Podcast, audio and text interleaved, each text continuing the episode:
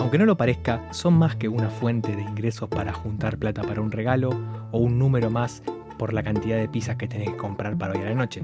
Sí, los amigos, las amigas, son pilares claves para que las personas de carne y hueso no pierdan la cabeza en un día común. Son esas personas que te pueden decir que todo está bien si vos querés escucharlo, que te dicen que todo está mal si vos querés escucharlo, o que no te dicen nada si no los querés escuchar. Por eso en este episodio hay que hacerles un homenaje. Más que un homenaje, se podría decir que vamos a dejar en offside a la palabra amistad y a la palabra amigo, para darnos cuenta si realmente es lo que es, significa lo que significa y si realmente le damos la importancia que merece. Y todo bien con la serie Friends, me gusta, pero me parece que la amistad es un poco más difícil que seis macristas viviendo en un departamento en Nueva York que simplemente lo que hacen es contar con quién estuvieron y cambiar de novios y de novias cada dos segundos. Creo que es algo más complicado y eso es lo que vamos a hablar el día de hoy.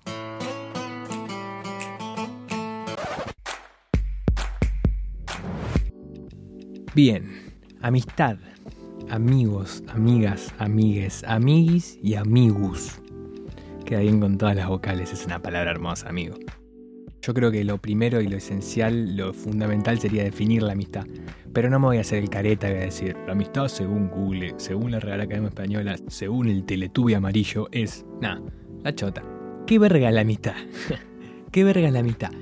Yo lo quiero definir a la inversa, o sea, me gustó la idea de intentar encontrarle su definición, pensándola como la no amistad. O sea, cuando no tenemos amistad, cuando no tenemos amigos. Es decir, definirla pensándola sin poseer la amistad. Imaginémonos a nosotros deprimidos y queriendo mandar un mensaje para ver qué piensa el otro, en este caso un amigo. Imaginémonos con ganas de simplemente hacer un chiste o compartir un meme ese tesoro de internet con alguien más. En esos momentos aparecen los amiguis. Imaginemos que esa persona no está. ¿Qué sería de nosotros?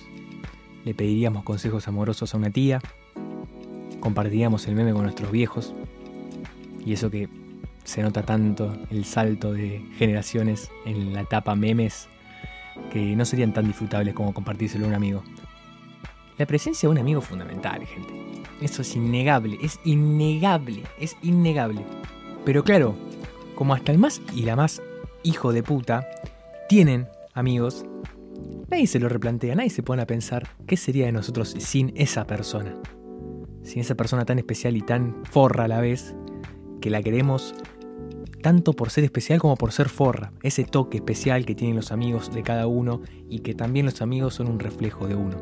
Y un reflejo de con qué tipo de gente uno se siente cómodo o cómoda es muy importante. Es demasiado importante. Yo el otro día vi una película que se llama The Truman Show, que te estoy diciendo a vos, que si no la viste, sos una persona que todavía no vio The Truman Show, la veas porque está muy buena. Te cuento más o menos sin spoilearte que se trata de una persona que toda su vida hasta los 30 años vivió dentro de un reality show. Todo el mundo sabía, menos él. O sea, su vida era una farsa. Y lo, lo veían millones de personas, un quilombo, fiesta. Pero bueno, el chabón, imagínate que cuando arranca a dudar de que todo es una farsa, duda de la señora, de la madre, de la gente del trabajo, de la radio, de los policías, de todos. E imagínate que de la última persona que desconfió era del amigo. Él le contaba a su amigo que decía, creo que era Marlon, el nombre, Marlon, escúchame, todo con un idioma así muy, muy... Nada que ver con mi dialecto, pero no importa. Marlon, escúchame, no sabes, acá está pasando algo raro. Están todos complotados, me están siguiendo. Tenemos que irnos de acá. El loco fue a decirle al amigo, chabón. Y de paso le quería salvar también la existencia al amigo. Después el amigo, obviamente, como era ficción, era un forro y era parte de toda esa farsa. No estoy spoileando nada. Y bueno, Jim Carrey después se entera, no se entera, no sé, véanla. Pero el chabón, cuando arranca el nudo de la película y se da cuenta que está viviendo dentro de una farsa, a la primera persona que se lo cuenta es a Marlon, es al amigo, chabón. ¿Entendés?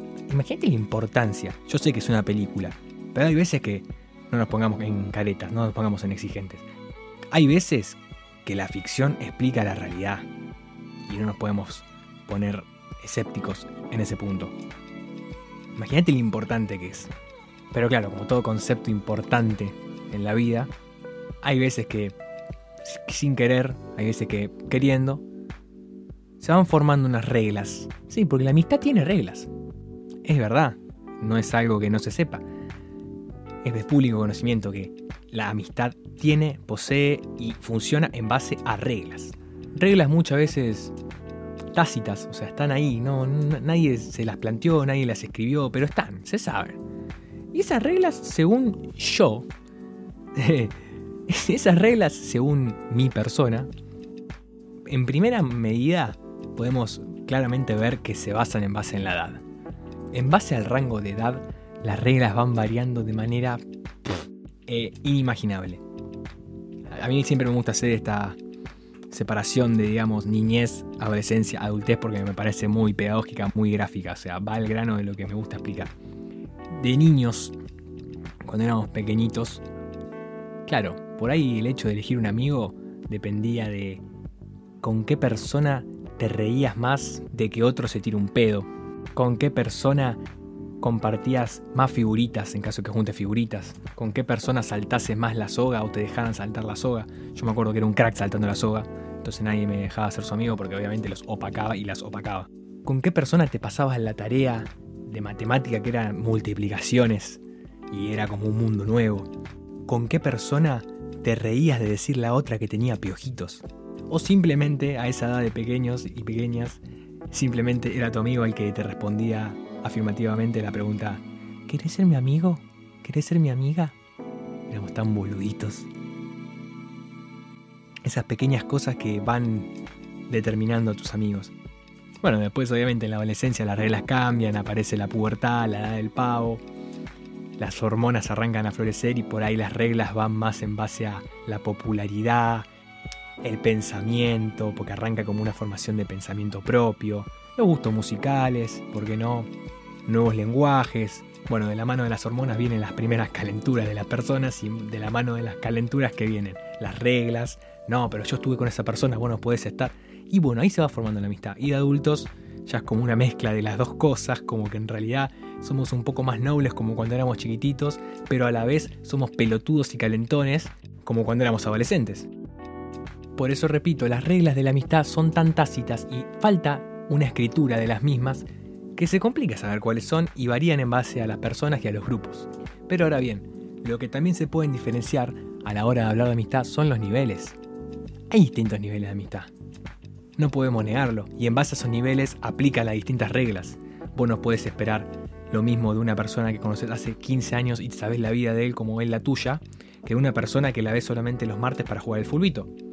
¿Ambos los consideras tus amigos? Sí, posiblemente, pero las reglas no aplican por igual. Y pertenecen a distintos niveles según yo. Por ejemplo, los amigos de fierro. Amigos y amigas de fierro, esos amigos hermanos si se quiere, que básicamente son como una extensión de vos. Simplemente porque aparece esa conexión, esa magia mística, energía, sintonía, lo que vos quieras, como quieras llamarlo, que realmente hace mágica la conexión con la otra persona. El hecho de pensar que con esa persona no naciste en un mismo contexto familiar y simplemente la vida te encontró es, es, es mágico, es mágico. La famosa familia que se elige. Después, lo de la escuela. ¿Qué pasa con lo de la escuela, con la banda? Con la banda pasa algo raro porque pueden llegar a mutar en amigos de fierro o pueden llegar a mutar en una persona que ves cada cierto tiempo y que no necesariamente tiene que ser un ex amigo. Yo tengo miles de amigos, va, miles. Bueno, yo tengo un montón de amigos de la escuela que considero amigos hermanos y no hace falta que hable todos los días, porque todavía existe esa conexión. Entonces yo lo siento como un amigo muy cercano. Y tengo amigos que simplemente saludo para los cumpleaños, porque realmente deseo saludarlos y los quiero todavía, las quiero. Son como esos amigos que pasaron a ser una parte de tu vida, pero ya no lo son en el presente. Eh, también necesario y... ¿Por qué digo necesario? Porque más allá de que no sean esos amigos de fierro, Solo con el simple hecho de que sean tus amigos de escuela, te ayudaron a formarte y eso ya califica para darle la importancia que merecen. Después están los amigos de vacaciones, amigos y amigas de vacaciones. Eso también creo que es mágico y voy a pasar a explicar por qué. Es tan loco como en unas vacaciones te vayas a la montaña, te vayas a la playa, te quedes en tu ciudad. Es tan loco como pueden llegar a concurrir personas que no tienen nada que ver con tu contexto social quizás con tu día a día natural normal, y se forma como una mixtura totalmente extraña, mutante, que es hermosa. ¿Y por qué digo esto? Porque todavía no puedo creer que personas tan distintas eh, encajen tanto y, y nos llevemos tan bien. Y tanto esta como las amistades de escuela, para mi gusto, son circunstanciales. Y guarda, no hay que tenerle miedo a la palabra circunstancial. En los amigos de fierro para mí no aparece tanto, por una cuestión de que eso ya es una extensión de vos, pero en los amigos de verano, los amigos de escuela, los amigos de trabajo, ¿por qué no? Son amistades que están totalmente interpeladas por las circunstancias. Quizás a los amigos de verano, a los amigos de escuela, lo ves en ciertas circunstancias. Amigos de verano en vacaciones o en alguna reunión. Amigos de escuela también en reuniones. Pero como que se ven cruzados por una circunstancia que vuelve a reencontrarte con esa amistad, creo yo.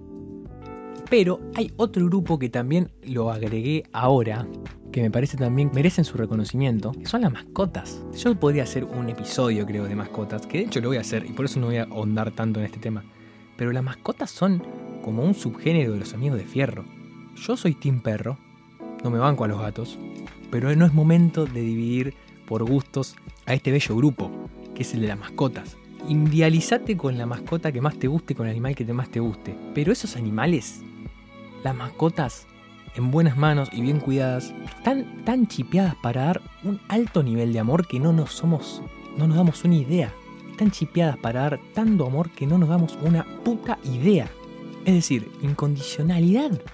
Incondicionalidad es sinónimo de mascota. Es hermoso. Y no lo tomamos como tal a veces, o mucha gente no lo toma como tal. Pero mirar a tu perro a los ojos y ver cómo mueve la cola babea, se le para el pito y, te arranca a correr y vos le, le decís Ringo abajo, es hermoso. No la parte del pito, obvio, porque no querés que te monte la pierna, no querés que rompa un sillón, no querés que ladre hasta las 3 de la mañana. Pero como dije al principio, un buen amigo es esa dicotomía entre amar y odiar. La mascota es eso, es un amigo. Y está ahí siempre, chabón. Por eso también duele tanto perderlos y hay gente que le choca mucho. ¿Y cómo no te va a chocar que se muera tu perro, tu gata? El dato triste es que hay muchas probabilidades de que veas morir a tu mascota y veas morir muchas mascotas en tu vida. Es una verga, sí, la rebajé, pero bueno. Por eso, no, sé si alguien se puso a pensar por qué duele tanto. ¿Cómo no va a doler tanto que se muera tu mascota? Es un amigo. Es la muerte de un amigo.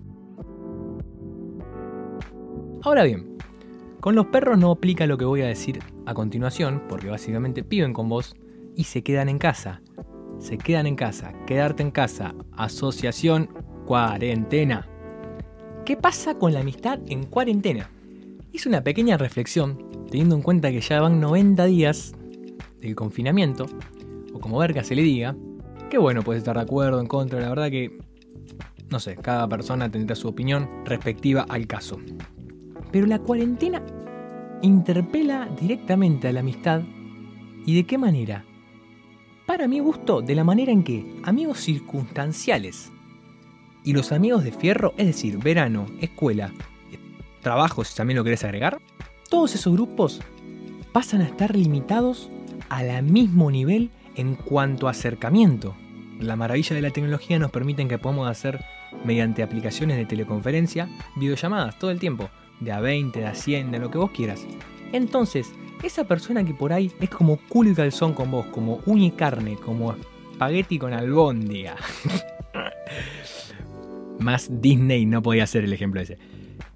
Esa persona está limitada en cuanto a verte al mismo nivel que un amigo de verano, solamente a un clic de distancia, al mismo nivel que una persona de la escuela, solo un clic de distancia. Después están las ganas de cada uno de a quién llamar más, a quién llamar menos. Pero la cuarentena es como que nivela el poder ver a esa persona que vos querés. Y para mí, en un caso personal, que lo evalué con un amigo, es como una inyección de adrenalina para las amistades circunstanciales. Y te das cuenta ahí lo que realmente eh, los querés y las querés. A mí me pasó con el grupo de verano y con el grupo de la escuela, con los dos al mismo tiempo. Es como que decir, uy, mira, ¿por qué no hablaba tanto con este boludo, con esta boluda? Si me cae tan bien. Siguiendo con el ejemplo de estos tres grupos, porque sabemos que hay más, y en algunos casos puede haber menos, pero yo voy a seguir con estos tres grupos para ejemplificar lo siguiente. Me pregunto, ¿qué podría pasar si yo de manera sumamente arbitraria decido juntar a un grupo con otro, o a los tres grupos al mismo tiempo. Hago una ensalada de amigos y de amigas y de amigos. puede salir muy bien como puede salir muy mal. Los grupos de amigos tienen una conformación infinita. Por eso yo soy fiel militante del efecto mariposa en los grupos de amistades, de la teoría del caos. ¿Qué dice la teoría del caos? De una manera muy poética, narra que un aleteo de una mariposa en un lugar del mundo puede ocasionar un tifón en otra parte del mundo, o algo así. Pero lo que importa no es lo que textualmente dice, sino lo siguiente. Pasando a explicación esa teoría, esa narración, esa mini fábula, podemos entender que cualquier acción que nos parezca insignificante, como el aleteo de una mariposa, puede ocasionar una gran acción, mejor dicho, reacción, que nos interpele o no. ¿Cómo relaciono esto con los grupos de amigos? Te invito a que pienses, a que reflexiones cómo conociste a tus amigos, a los de la escuela, a los circunstanciales, a los de verano, a los del club, a los del trabajo, a los del barrio, a los amigos de fierro, como vos quieras. Yo tengo una historia muy particular con un grupo de amigos y de amigas que pasan a ser los de fierro, y es que una sucesión de total coincidencias y simples, simples hechos aislados que se dieron solamente porque tuvimos suerte, llevan a la conformación de un grupo hoy de amigos y de amigas que es muy unido. Lo que nos ocurrió fue algo tan simple y a la vez tan complicado como encontrarse. Nos encontramos. ¿Por qué digo nos encontramos? Porque fue de casualidad. Tranquilamente hoy yo no podría conocer a la mitad de mi grupo de amigos. Porque no era que estaba destinado, no era que iban al mismo colegio que yo, no era que hacían las mismas actividades que yo, para nada. Fue simplemente una coincidencia. Y te invito a que vos pienses a qué tantos amigos conoces por coincidencia. Que pienses en tu mejor amigo, en tu mejor amiga y vayas atrás en el tiempo. Rebobines el cassette. Y una vez que lo tengas rebobinado, vayas a la primera acción que te llevó a tomar contacto con esa persona. Te vas a sorprender seguramente. Y si no, bueno, estoy hablando al pedo. Y encima no me pagan. A Doman le pagan por hablar al pedo. Yo hablo al pedo gratis, por vocación. Y con esto de los grupos de amigos, pasa algo re loco, que es cuando los intentás combinar, como dije antes, puede pasar cualquier cosa, ¿no? Puede pasar que todo salga bien o que todo salga mal, pero cuando sale bien, mamita querida, agárrate, agárrate. Porque cuando sale bien, es como cuando los Power Rangers se encontraban con las tortugas ninja. ¿Vos te acordás lo épico que fue eso? Es como, y vos, vos que sos el, muchas comillas, dueño de los dos grupos de amigos, pero el grupo 1 y el grupo 2 entre sí no tienen nada que ver, y sabiendo que no tienen nada que ver, ves que hay como una química, como una mini conexión entre ellos y decís, no, esto es épico, alto crossover. El momento que estuve esperando desde que nací. Tanto no, tampoco exageremos. Y para ir cerrando, no voy a afirmar nada, sino que voy a poner en duda algo.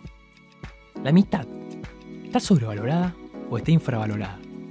Porque no sé si a vos, persona que estás escuchando esto, te pasó alguna vez de pensar como, hoy en día, cualquiera le dice amigo a cualquiera. Ya como que se perdió la palabra de la amistad, el valor de la amistad. Y ya no sabes, por ahí tenés una persona que te dice amigo y te conoce hace dos días, o te trata como un amigo. Bien, es verdad, desde ese punto podría estar sobrevalorada, es válido. Pero también puede estar infravalorada. Le podemos estar quitando valor sin darnos cuenta. Ejemplificando con algo, y siendo reiterativo, con esto de la cuarentena, yo calculo que más de uno se habrá dado cuenta de lo que falta un amigo, lo que falta darle un abrazo a un amigo. Se extraña eso. Entonces, ¿por qué no nos damos cuenta en el día a día y por qué no le decimos te quiero, te amo a un amigo, una amiga todos los días? Si es tan importante. Y es gratis. Si nos hicieran pagar, ¿le daríamos más valor? ¿El valor que merece? Porque yo creo que si cobraran cuota por amigos y por amistad, creo que la mayoría lo pagaría. Sería como Netflix, ponele y el que no pagaría compartiría la cuenta. A lo que voy. Yo creo que es necesario y que, y que más allá de cualquier traba imaginaria que podemos poner, creo que nadie se imagina sin amigos. Por eso digo que está infravalorada también. ¿A qué voy con esto? A que para mí esta pregunta no tiene una respuesta. Yo creo que la verdadera respuesta es que cada persona tiene un índice para medir la amistad. Si una persona tiene mil amigos por ahí vos, tres, cuatro amigos, también estás en lo correcto. La realidad es que cada sujeto usa la amistad como se siente cómodo y en base a eso encuentra personas que tienen sus mismos índices a la hora de buscar otras personas. Es como que haces el match de la amistad en el Tinder de la vida. Y eso también es lo mágico. Esa química que existe alrededor de la amistad y alrededor de los amigos que uno no entiende, no sabe explicar. simplemente está ahí y que posiblemente si la busques va a ser mucho más complicado que la encuentres. Pero no así el creador del Día del Amigo Viejo, porque poco se habla de ese hombre. ¿De qué hombre estoy hablando? Del único Enrique Ernesto Febraro. no tenías esa, por ahí la tenías, pero bueno.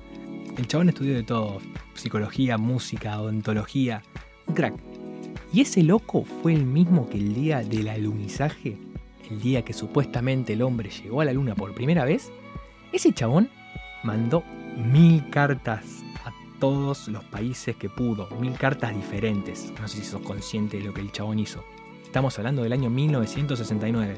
No WhatsApp, no Facebook, no Messenger, no Mandinga. Nada, garompa, a mano, pim, pim, pim, pim, pim, mil cartas. Y el chabón lo loco es que recibió 700 respuestas a la carta de su propuesta para hacer de ese día el Día Internacional del Encuentro del Amigo. A distancia, un visionario. Entonces a vos, persona del mal, hijo de puta, hija de puta, que te tardás 24 años en responder un WhatsApp porque decís que te da paja. Pensá en Enrique Ernesto Febrero, chabón. Mandó mil cartas. ¡Mil! Y bueno, vas a responderme un WhatsApp. Dale. No seas mal amigo.